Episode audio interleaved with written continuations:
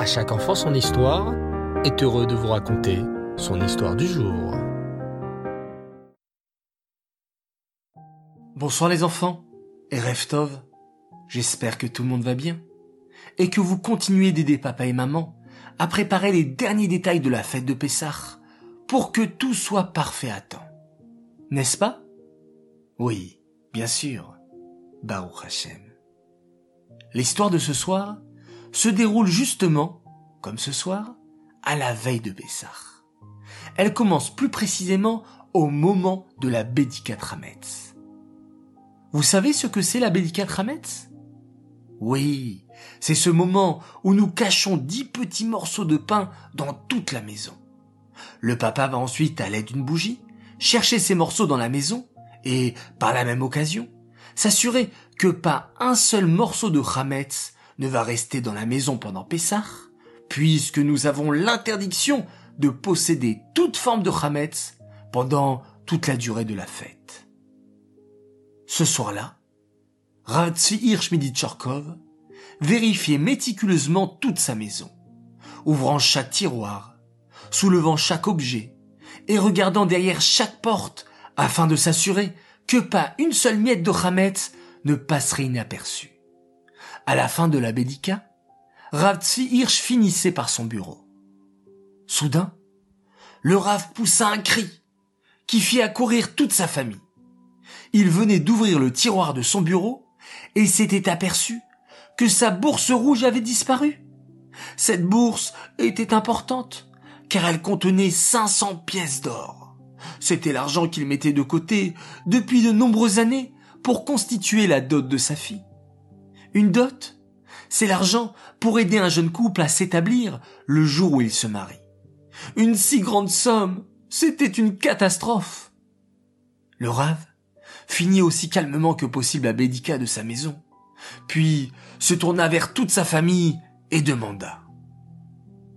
Avez-vous vu l'argent de la bourse pour le mariage de Hanele Non, répondit tout le monde en chœur.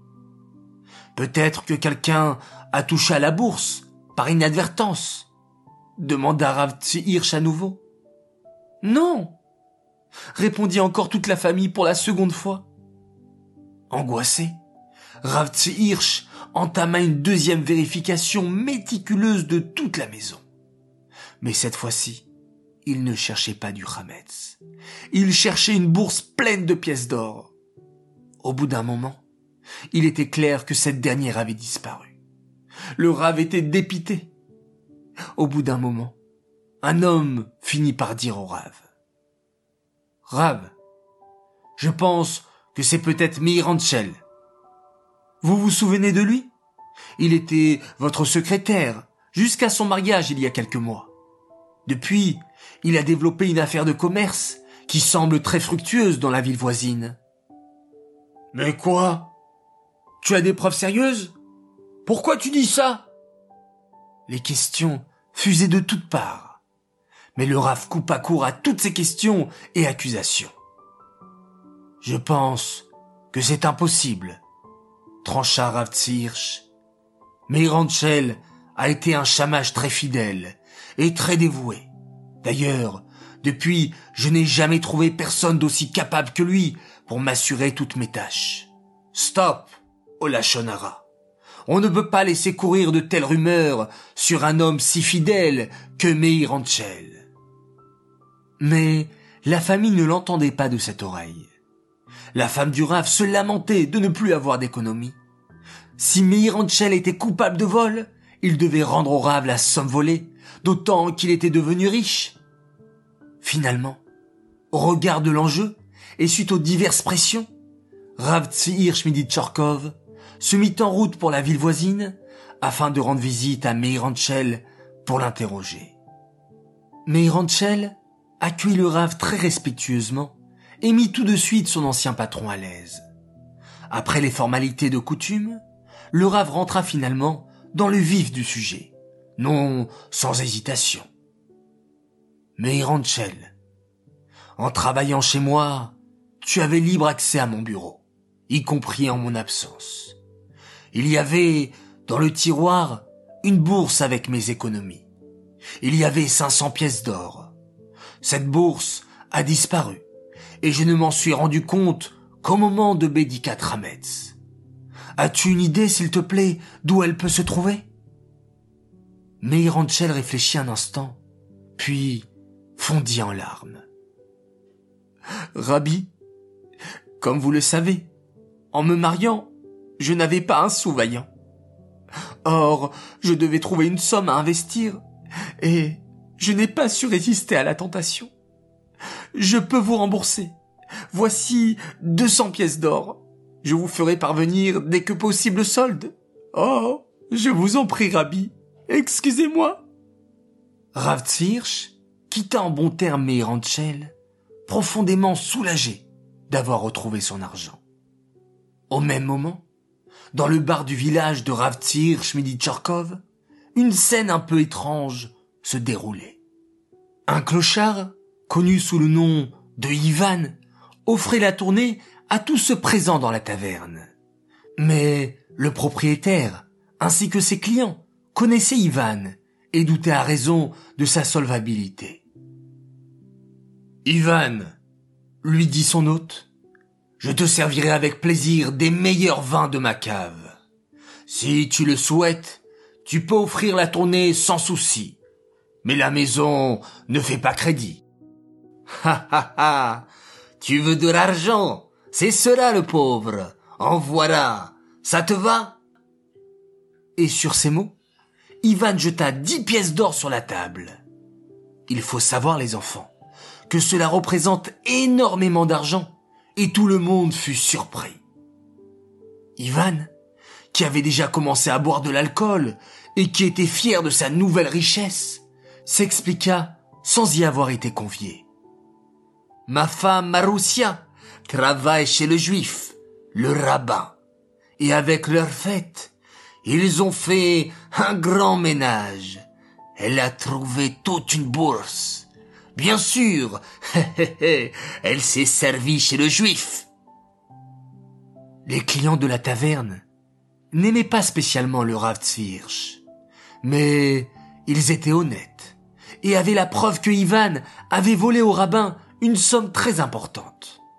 Ils allèrent chercher la police, qui força Ivan à montrer où il avait mis son butin.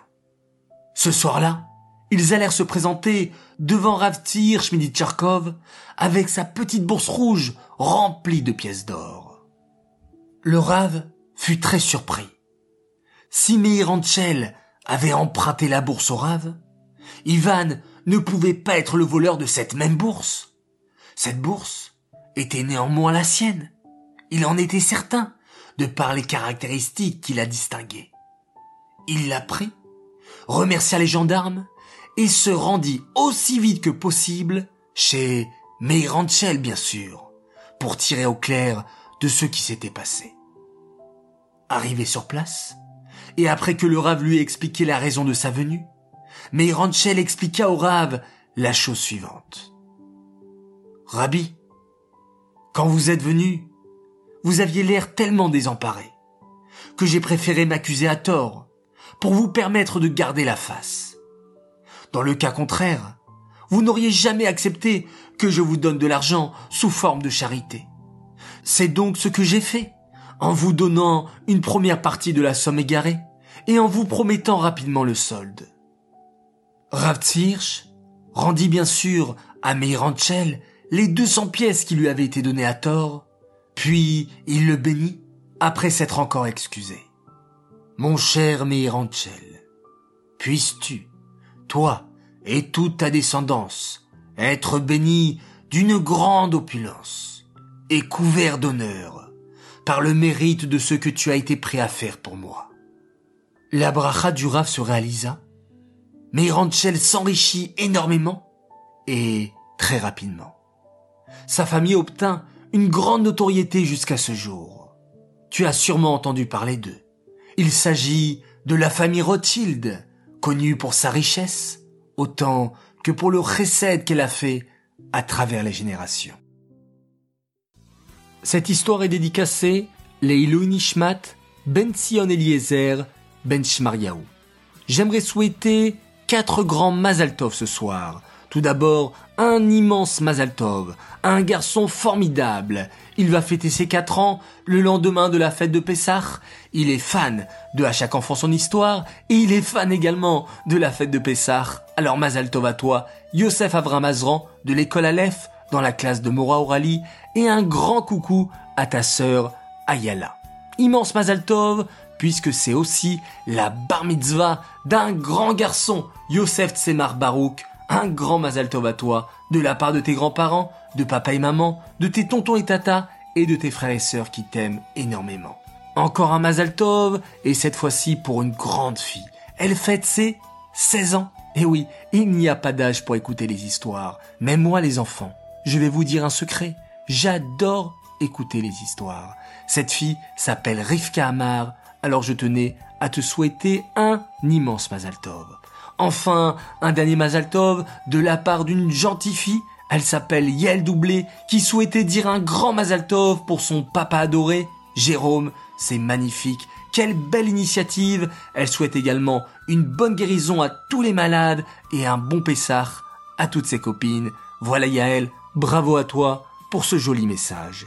J'aimerais maintenant faire mes trois coucous du soir. Premier coucou pour Ava, Aaron et Eli Suliman pour tous les efforts qu'ils font tous les jours, leur dire que papa et maman sont très contents d'eux, Baruch Hashem, que vous puissiez toujours continuer comme ça, dans la joie et la santé.